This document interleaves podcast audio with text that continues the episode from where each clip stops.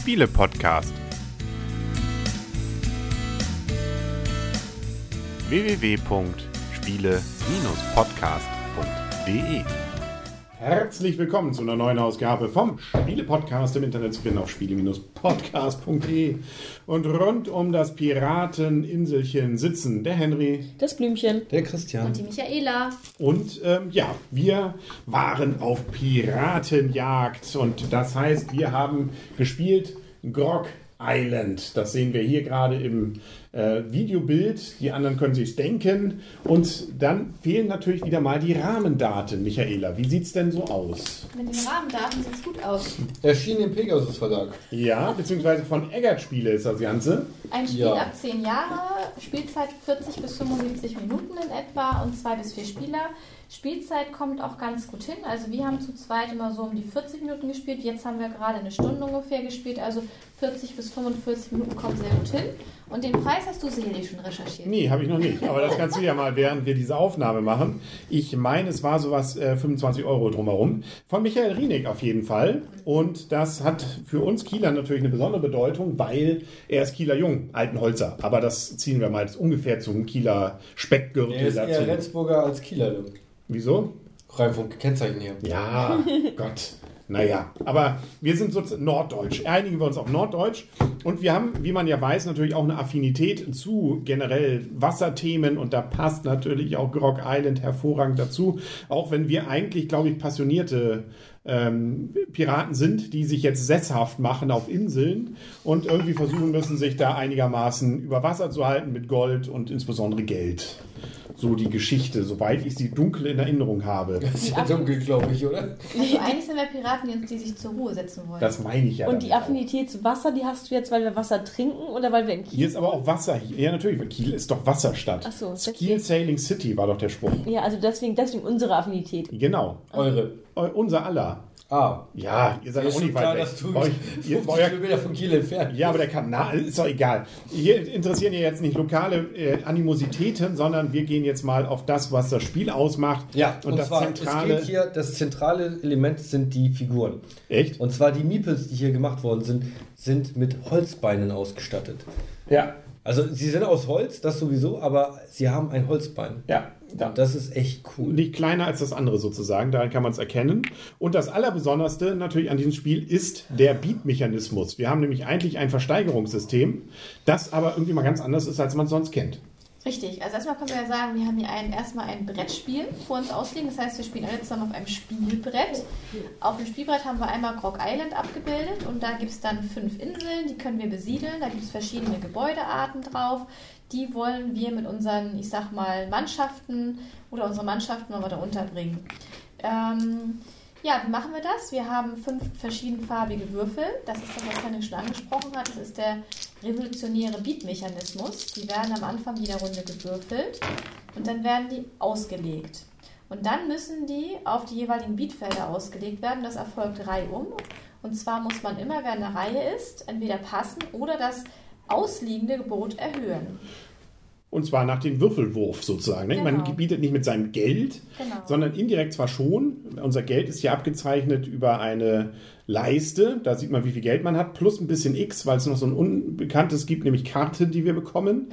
Und, aber wir gehen eben über den Würfelwurf. Genau. Und das heißt, der repräsentiert unser Gebot. Genau, aber das Schöne ist auch, selbst wenn man passen muss, man wird auch trotzdem belohnt. Man bekommt nämlich dann Waren.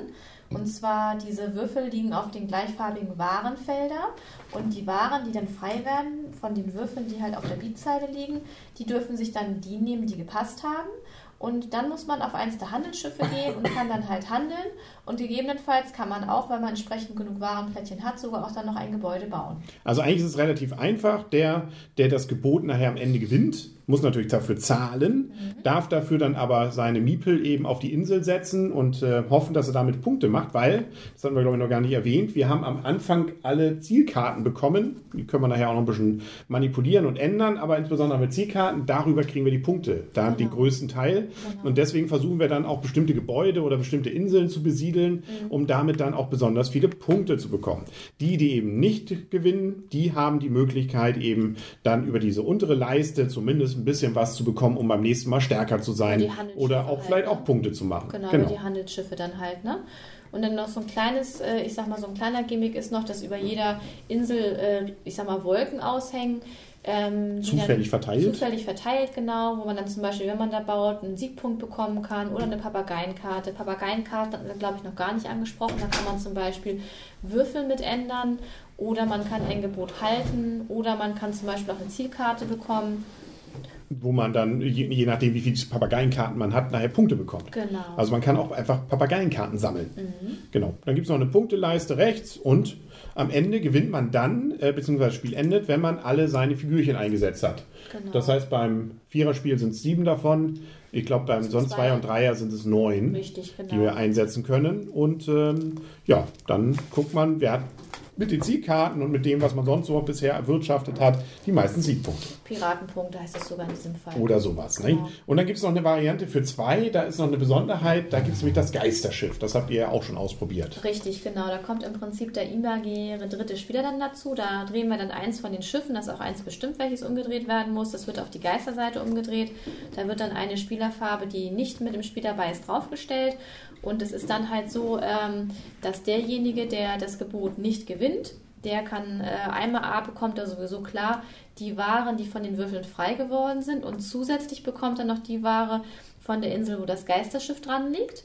Und sobald bald die äh, Auktionsrunde abgeschlossen ist, kann er noch von dem Geisterschiff ein äh, Miepel, wie wir es immer so schön sagen, auf die jeweilige Insel leben, an der das Geisterschiff ankert. Das heißt, wenn ich weiß, zum Beispiel einer ist an den Kanonenjobs interessiert, kann ich zum Beispiel diesen dann sperren. Ja. Also man merkt, es gibt schon ein paar Möglichkeiten und wie gesagt, das Zentrale ist natürlich dieser Beat-Mechanismus mit diesen Würfeln. Ähm, das heißt also, dass man auch vom Zufall ein bisschen gesteuert davon wird, aber dann seine Strategie darauf aufbauen muss, nicht nur wie viel Geld man hat, sondern insbesondere eben auch wie der Würfelwurf aufgefallen ist, weil man nur mit diesen Augenzahlen entsprechend hantieren kann. Genau. Damit sind wir durch. Das ist so die grundsätzliche Regelung. Damit können wir schon langsam fast zur Wertung kommen, ja? Preis fehlt noch. Ja. 35, 36 Euro kostet Ja. das Spiel. Okay. Ja, gibt es, Also glaube ich, schon im ganz- Angebot, manchmal so an die billig. 30, aber dafür kriegt man ja auch eine ganze Menge Plättchen, ein bisschen Holz. Und das können wir, glaube ich, schon mal sagen, es ist nett gestaltet. Ja. Also das sieht auf jeden Fall motivierend aus. Und äh, dadurch, dass man die Plättchen ja auch ein paar Sachen immer wieder verändert, ändern sich auch die Spielaufstellungen. Es gibt da also durchaus ein bisschen Unterschiede dann auch. Gut, wir können nochmal die Anleitung auch mal kurz uns ansehen. Die ist relativ übersichtlich, sind zwar insgesamt äh, acht Seiten, aber auch viel Beispiel dabei, viel Grafik. Das finde ich, ist, lässt sich relativ leicht erarbeiten. Also die Regeln sind nicht wirklich kompliziert. Und ähm, das Einzige, was ich nie so richtig begriffen habe, es gibt noch so eine Art Kurzanleitung dabei. Die habe ich nicht so richtig verstanden. Aber das macht nichts. Ähm, kann man auch mit der langen Anleitung gut arbeiten, glaube ich. Dann können wir zur Wertung kommen. Richtig. Wer fängt an? Blümchen. Ich gucke mir gerade zum ersten Mal diese Kurzanleitung an und ich muss auch sagen, das ist das Schlechteste im ganzen Spiel. Ansonsten finde ich das Spiel sehr flüssig, man kommt schnell rein, man hat auch was zu tun, wenn man nicht dran ist oder beziehungsweise man kann sich das Bieten der anderen ganz gut angucken und kann hoffen, da man ja eh gerade aufsteigen will, dass die möglichst noch viele ähm, Würfel da legen. Das finde ich schon mal sehr gut an diesem Spiel, dass man auf jeden Fall eigentlich keine langen Wartezeiten hat und es gibt auch keine großartigen Gerübelzeiten. Klar, wenn man jetzt irgendwie die, Sieg, äh, die ähm, Zielkarten auswählt, ein ganz bisschen, aber das muss man selber ja auch aussuchen. Und es gibt viele vertrackte Mechanismen hier, dass man eigentlich, ja, frühes Aussteigen ist ganz nett, weil man dann auswählen kann, was man will, aber dann kriegt man nicht so viel Ertrag. Das ist wie bei anderen Spielen eigentlich auch. Es bietet nichts völlig ko- vollkommen Neues, aber die Mechanismen, die es benutzt, sind wirklich gut gemacht und flüss ermöglichen flüssiges Spiel. Mir hat es jetzt jedes Mal Spaß gemacht, auch wenn ich gerade ein bisschen geflucht habe über die, äh, über die Zielkarten, die ich bekommen habe, weil so schlecht waren die Zielkarten noch nie, die nie zu meiner Sache passten. Ich habe letztendlich noch darüber mit den letzten drei Steinen noch ein bisschen Punkte machen können. Aber selbst wenn man nicht gewinnt, ist das Spiel, ähm, macht es mir sehr viel Spaß und das hat mir bis jetzt auch in jeder Runde Spaß gemacht. Wie gesagt, zu zweit haben wir es noch nicht ausprobiert. Werden wir sicherlich aber nochmal tun. Und ich gebe dem Spiel auf jeden Fall ein gerne wieder ähm, sieben Punkte. Christian.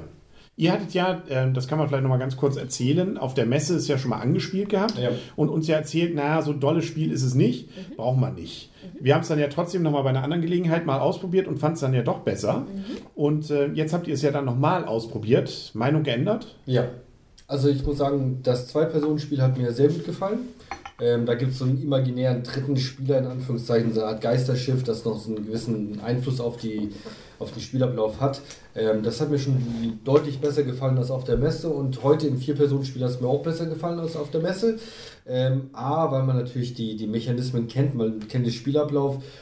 B, weil wir natürlich mit euch gespielt haben. Das, das macht natürlich so. jedes Spiel zu einem Highlight in unserem Leben Ein einfach. Fest. dass Die wir- wollen mir Gehalt, glaube ich. Ich wollte gerade sagen, wolltest du noch irgendwas von. Keine Ich dachte, Ahnung. zum neuen Jahr fange ich ein bisschen mehr mit dem Kratzen und dann Ende des Jahres spiegelt sich das in meinem Kontostand Ja. wieder.